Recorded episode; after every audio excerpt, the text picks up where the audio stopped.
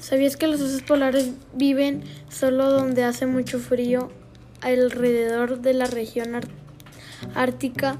La única expedición son aquellos que viven en cautiverio en zoológicos de todo el mundo. Ellos han sido capaces de adaptarse muy bien al clima más cálido en esos lugares. Es por eso que muchos expertos creen que fueron aislados al Ártico hace millones de años debido a los cambios ambientales en vez de estar ahí por necesidad. Son animales pesados por, la, por lo que se necesita una gran cantidad de energía para que puedan caminar. Los osos polares los osos polares son solitarios con cuerpos con características para manejar el clima extremo